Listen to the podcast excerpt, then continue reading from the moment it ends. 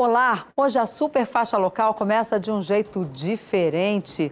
Logo após essa edição especial ao vivo do CB Poder, você segue a nossa programação com os telejornais DF Alerta e Jornal Local. E assim nós estamos no ar com a edição especial do CB Poder, que recebe hoje o ministro da Saúde, Marcelo Queiroga.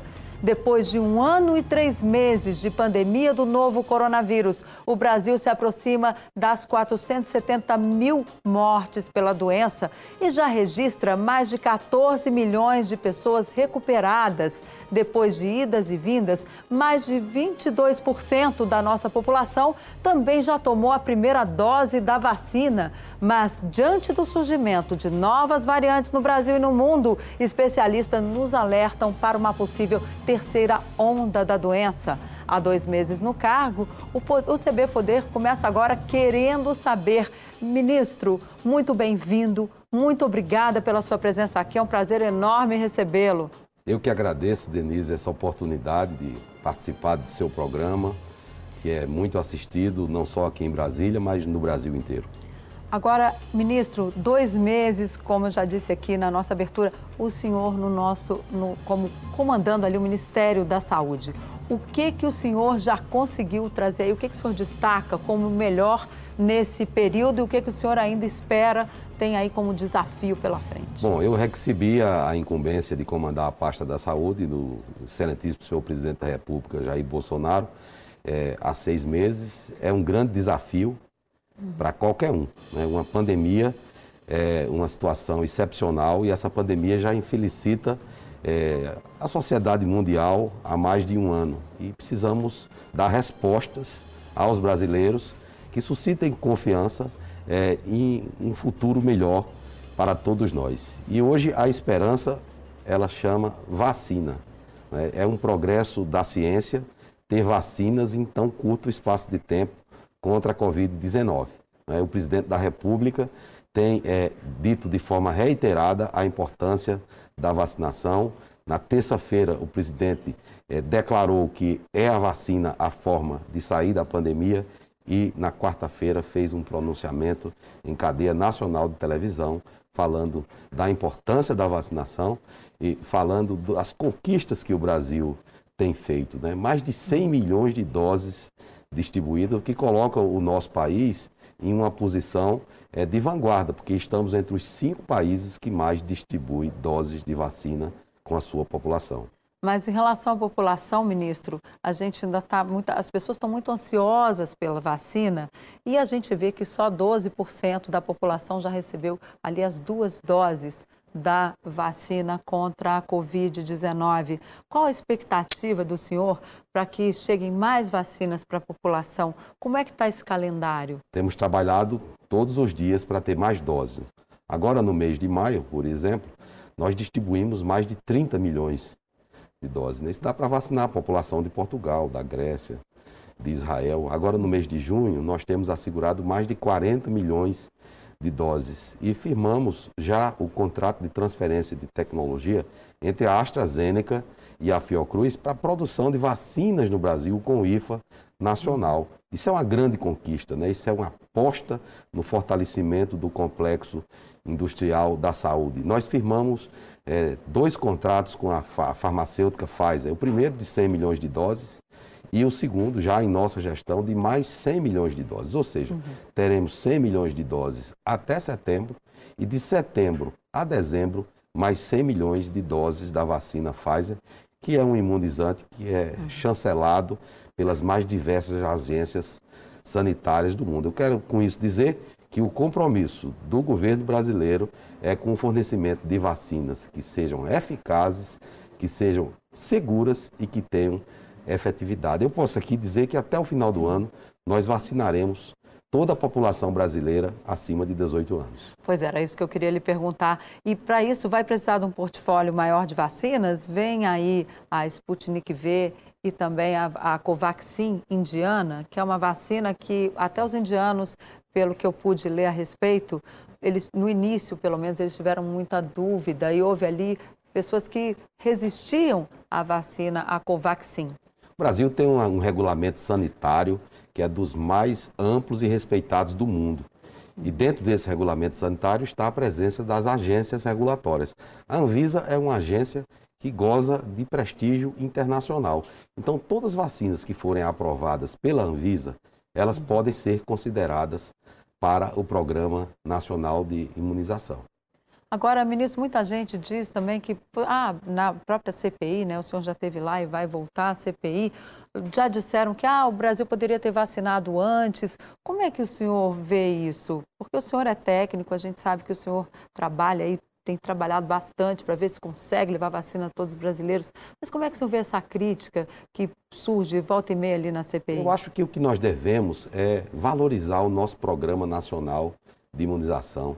Nós devemos é, levar confiança é, ao povo brasileiro para que eles possam realmente acreditar que essas vacinas estão disponíveis na, nos, nas salas de vacinação. São 38 mil salas de vacinação espalhadas por todo o Brasil. E se tivermos doses suficientes, podemos vacinar até 2 milhões e 400 mil brasileiros. A função que o presidente me deu foi de acelerar a campanha nacional de imunização. E nós buscamos doses de vacina, seja através da recuperação das doses do COVAX Facility, que já deveriam ter sido entregues no primeiro trimestre. Que é o consórcio nós, da, Organização da Organização, Mundial, Mundial de, Saúde. de, Saúde. Nesse particular, algo que se chama hoje de diplomacia da vacina. Né?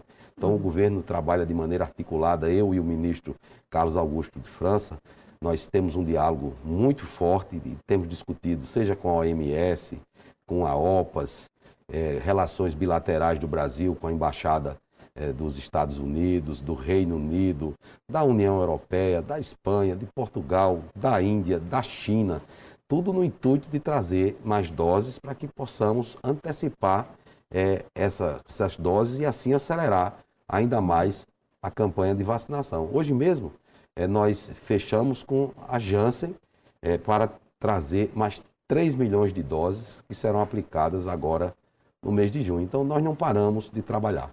Agora, até o final do ano, então, o senhor garante que a população estará vacinada? Você que está nos assistindo tem mais de 18 anos, essa pessoa que está nos assistindo pode ficar tranquila que até o final do ano ela vai ter pode, vacina? Pode, porque nós já temos mais de 600 milhões de doses contratualizadas.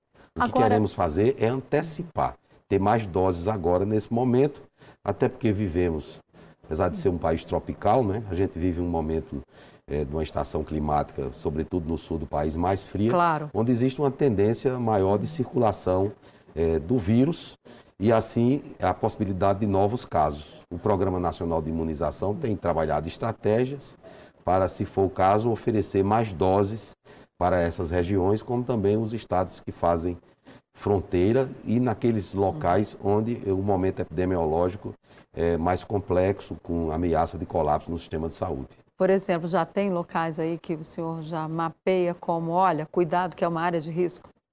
Bom, é, temos acompanhado, né? Curitiba, é, a doença ela está intensa, agora o Mato Grosso do Sul, o Agreste de Pernambuco, é, o meu estado, a Paraíba, tem sofrido uma, uma, pressão. Então, a vigilância em saúde ela é permanente.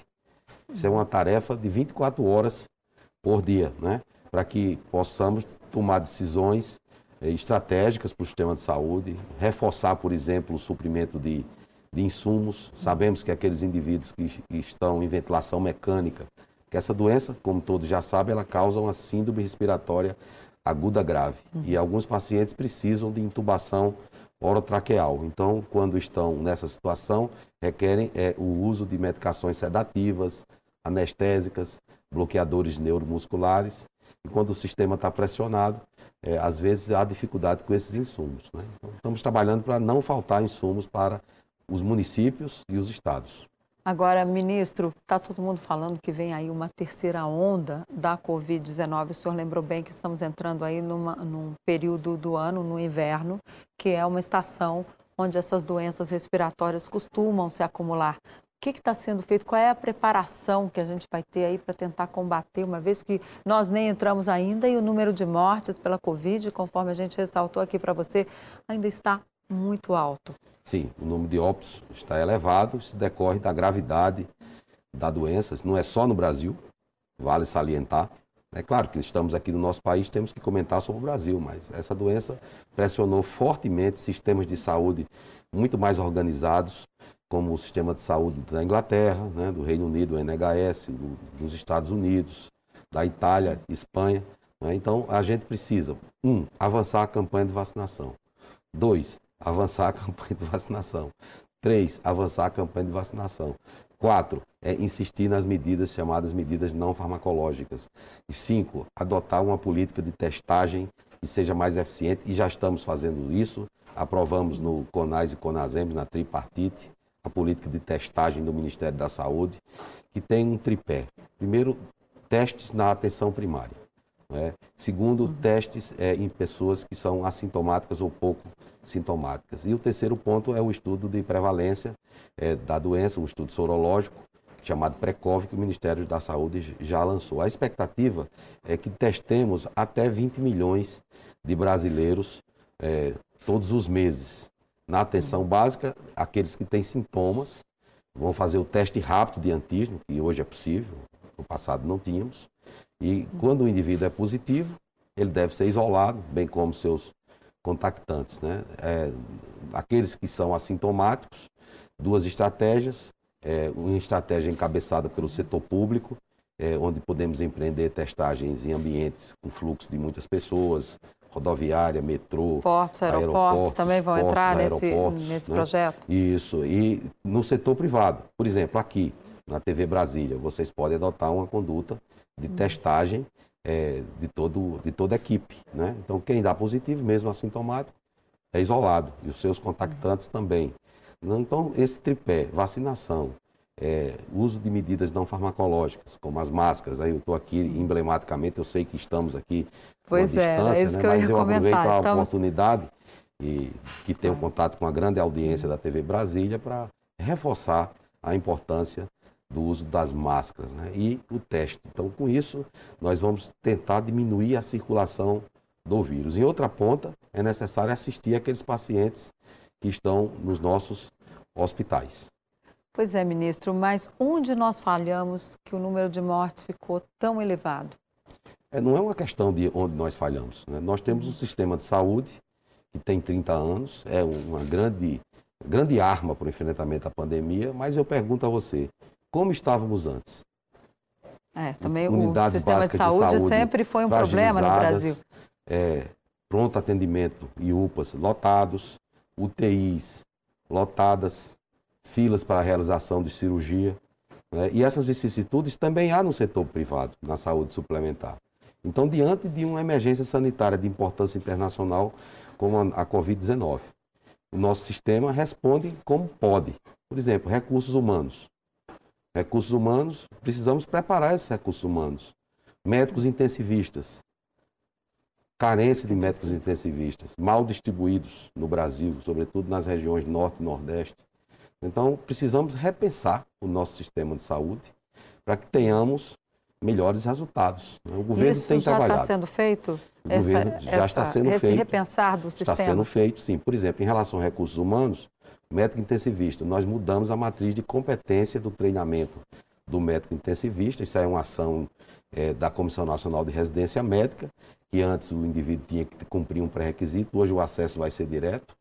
Né? Pelo menos já sinalizamos que estamos atentos para a necessidade da formação desses recursos humanos, não só dos médicos, mas dos enfermeiros intensivistas, dos fisioterapeutas, porque se não tivermos uma estrutura sólida, é, quando enfrentarmos inimigos como é, a Covid-19, sobretudo nessa forma de síndromes respiratórias agudas graves, nós podemos ter é, muitas perdas. Né? Ministro, além da questão da necessidade de treinamento de pessoal, o Brasil também tem uma questão orçamentária que é muito difícil. Eu acompanho muito esse assunto no Congresso e todo ano é uma luta para conseguir recursos para as áreas prioritárias. Como é que vai ser feito isso? Os 20 bilhões que o presidente já anunciou para as vacinas são suficientes ou o senhor vai precisar aí de um aporte maior, uma vez que essa é a prioridade, como o senhor disse, um, dois e três do Ministério? Muito, muito bem, Denise. Você toca num ponto importante. Qual foi a situação fiscal que esse governo recebeu? Péssima. A situação fiscal, o orçamento apertado, Complexo. a gente sabe disso. O governo fez a reforma previdenciária. Estava aí, ó, pendente há muitos anos. O ano passado, apesar da dificuldade, o Congresso Nacional tem sido parceiro, o Ministério da Saúde teve um orçamento com mais de 170 bilhões. Esse ano houve atraso na questão da aprovação da lei orçamentária e o orçamento do Ministério é em torno de 144 bilhões. Eu tenho, em recursos para despesas discricionárias, eu tenho zero. Né? Então, os recursos são oriundos das emendas de, de bancada, das emendas de relator, das emendas impositivas e de créditos extraordinários. Eu tenho dialogado com o ministro eh, Paulo Guedes, ministro da Economia, que é um parceiro extraordinário, e ele tem nos assegurado que não faltará verbas para a saúde no Brasil. Estamos confiantes que teremos os recursos suficientes para o um enfrentamento à pandemia da Covid-19. Vale lembrar aqui para você que está nos assistindo que despesa discricionária quer dizer alguma coisa que o ministro pode chegar lá fazer um investimento numa área que não está ali, não é um gasto de custeio, né? É bom explicar direitinho. Isso. Não dá para fazer novos investimentos na saúde, então, por enquanto. Temos dificuldades para fazer, mas temos as emendas que os parlamentares colocam. Boa parte dessas emendas são emendas de custeio é, o governo não está parado, o Ministério da Saúde tem trabalhado. Há cerca de três semanas atrás, o Ministério da Saúde editou uma portaria, através da Secretaria de Atenção Primária, alocando um bilhão de reais para a atenção primária. Esses recursos são passados de fundo a fundo. Né? Vale destacar que o governo Bolsonaro, já desde o primeiro momento, em 2019, criou a atenção primária a Secretaria de Atenção Primária, né? ou melhor. Uhum. E, e, através dessa Secretaria de Atenção Primária, mostra-se a prioridade que o governo dá à atenção básica. Né? Uhum. É, temos trabalhado para melhorar as unidades básicas de saúde. Aqui em Cristalina existe é, uma unidade básica de saúde com o apoio da Telesaúde, é uma ação interministerial do Ministério da Defesa, do Ministério da Ciência e Tecnologia, do Ministério das Comunicações, do Ministério da Saúde, e nós vamos ter nessas unidades básicas de saúde, por telemedicina, telecardiologia, telepediatria, é, teleoftalmologia, uma série de é, ações da medicina é, à distância que vão reforçar mais ainda o papel da atenção primária. E aí as pessoas entram, como é que é? elas entram na. Você que está nos assistindo, como é que elas fazem para ter acesso? Vai à unidade essa... básica de saúde e lá é atendido pelo médico ou pelo profissional de enfermagem, não é? e se for o caso da consulta oftalmológica, a Universidade Federal de Goiás é quem nos dá suporte, né? Teledermatologia, se eu não me engano, é com a Universidade Federal de Campina Grande, né? Então, Entendi. lá dentro na da UPA, a pessoa já da tem UPA, não, da UBS, da, da UBS, da Unidade da UBS. Básica de Saúde, a pessoa um já tem um atendimento completo Essa de todas unidade as áreas. já existe por em, telemedicina, mas por tem, que, ser, tem que ir à UBA. Tem que ir à UBA. A, a, a unidade básica. Tem que ir à unidade à UBS, tem que ir à Agora, UBS. ministro, o país vai fazer aí a Copa América agora, e eu andei falando com alguns governadores que me disseram, olha, eu não vou gastar um tostão, não quero nem saber o governo que que veja aí como é que vai fazer para ter atendimento de saúde, que a gente sabe, ambulância precisa ter ali para atender os jogadores, ou tem sempre uma estrutura de saúde reservada para isso. O Ministério é que vai fazer, como é que está essa distribuição aí? Não, a, a questão do sistema de, único de saúde, ele funciona independente de competições esportivas, né? Vale aqui destacar que acontece é, o Campeonato Brasileiro de Futebol nas diversas divisões, é, Taça Libertadores da América, Sul-Americana, é, uhum. eliminatórias da Copa do Mundo, está acontecendo. Campeonato Brasileiro. É, Campeonato Brasileiro, o protocolo da CBF é um protocolo rigoroso que foi elaborado com a participação de médicos infectologistas muito categorizados e é feito um monitoramento e casos é, que acontecem de jogadores no campo desprezível, não é? Uhum. De tal maneira que é um protocolo seguro. Essa demanda da Copa América foi uma demanda que partiu do presidente da República e cumpre ao Ministério da Saúde uhum. é, verificar os protocolos da Comebol é, e fazer sugestões para aprimorá-los e tornar seguro é, esse evento aqui no nosso país.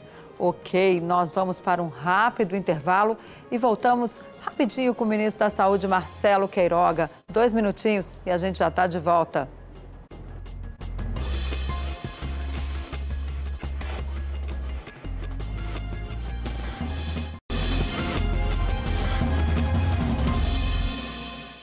Olá, estamos de volta com essa edição especial do CB Poder, que hoje recebe o ministro da Saúde, Marcelo Queiroga.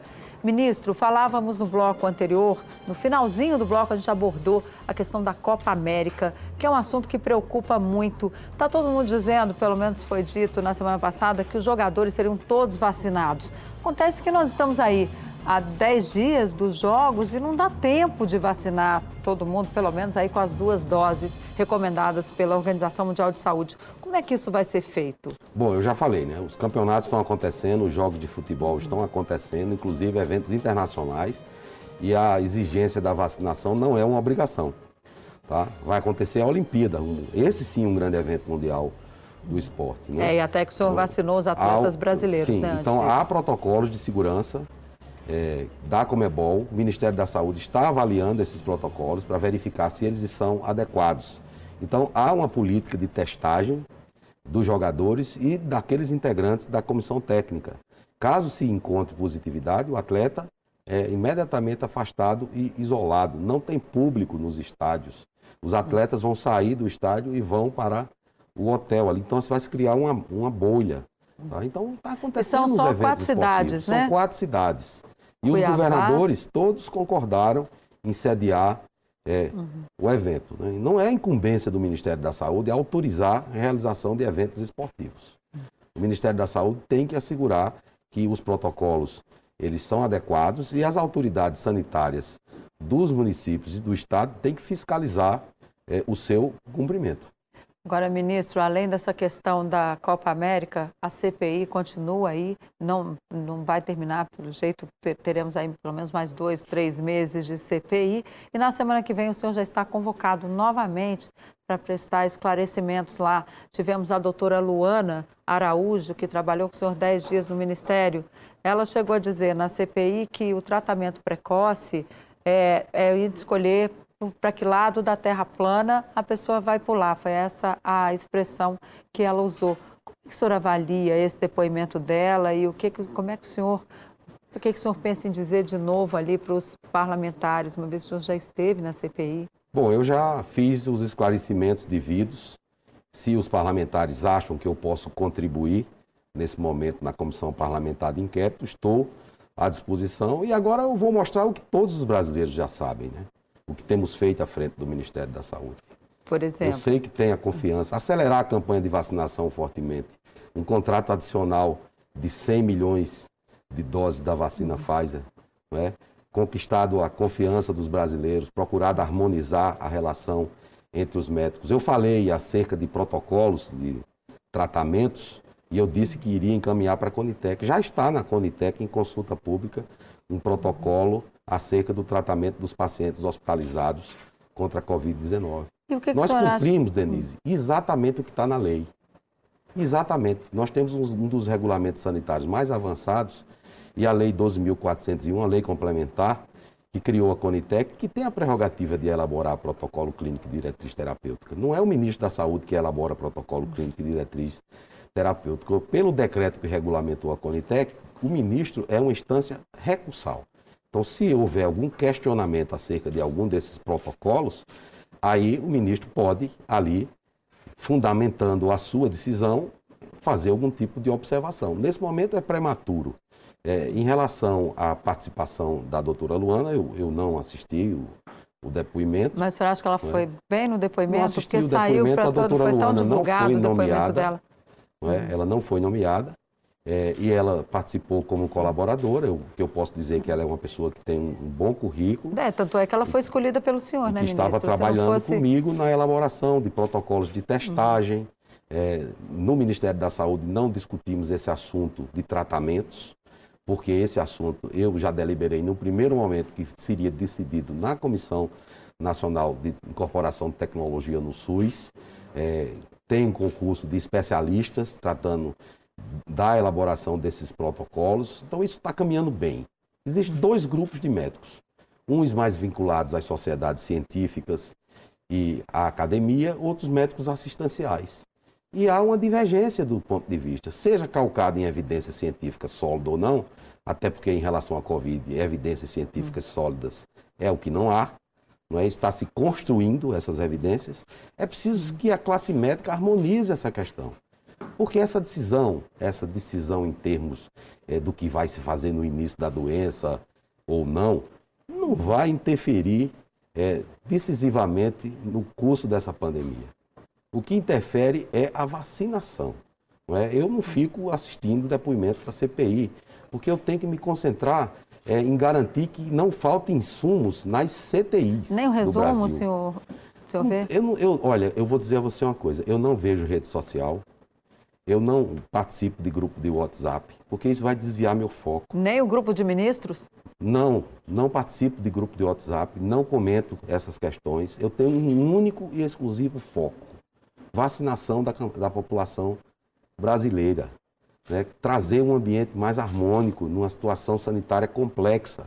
Nós entendemos a inquietude social, nós entendemos que o Brasil é um país democrático, tem é, três poderes que devem ser harmônicos.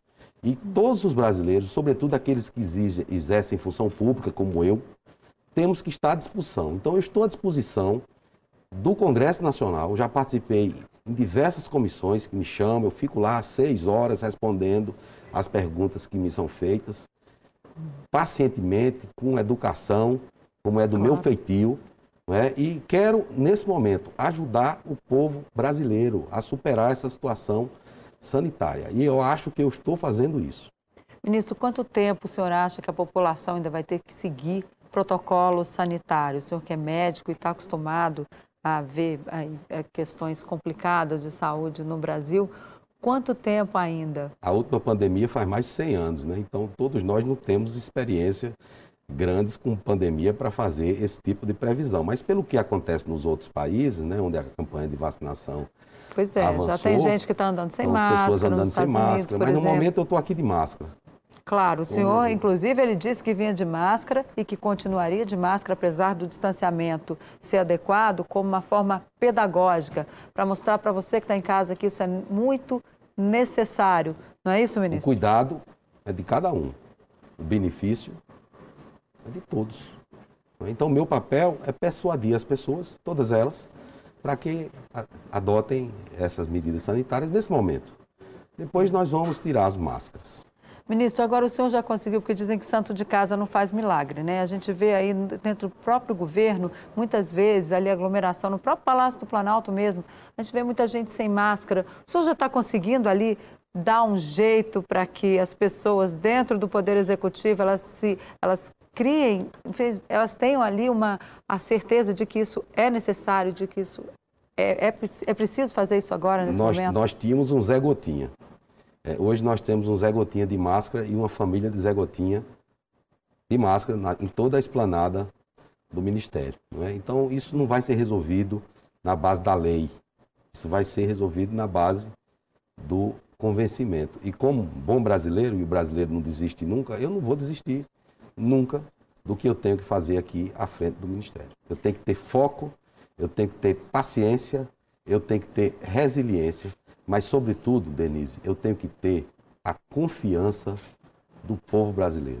E é isso que eu tenho buscado fazer no Ministério da Saúde. Agora, ministro, além da questão da Covid, há também a gripe. A vacinação da gripe está aí em cena e é preciso que as pessoas se vacinem. O senhor já vai ter uma campanha ah, a campanha tem isso? a campanha. O Ministério da Saúde alocou mais de 1 bilhão e 500 mil, mil milhões de reais na campanha da gripe e eu não vejo ninguém discutindo o mecanismo de ação da uhum. vacina uhum. da gripe, onde a vacina da gripe foi produzida, se está atrasando, se não está atrasando, né?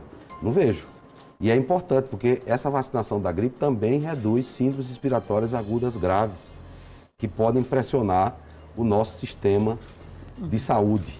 Né? Então é importante que aqueles que estão nos grupos prioritários procurem as unidades básicas de saúde as nossas salas de imunização para se vacinar contra a gripe. E quem não chegou na idade ainda para tomar a da Covid, que vá correndo tomar. Se tiver lá no grupo da gripe, vai tomar a vacina da gripe. Ok. Ministro, infelizmente nosso tempo acabou, mas já fica o convite para o senhor voltar. Obrigado. E a você que nos assistiu, muito obrigada pela companhia. A edição especial do CB Poder fica por aqui e você segue agora com a nossa programação normal aqui na TV Brasília, Rede TV. E lembre-se, cuide-se, use máscara. Até a próxima. Tchau.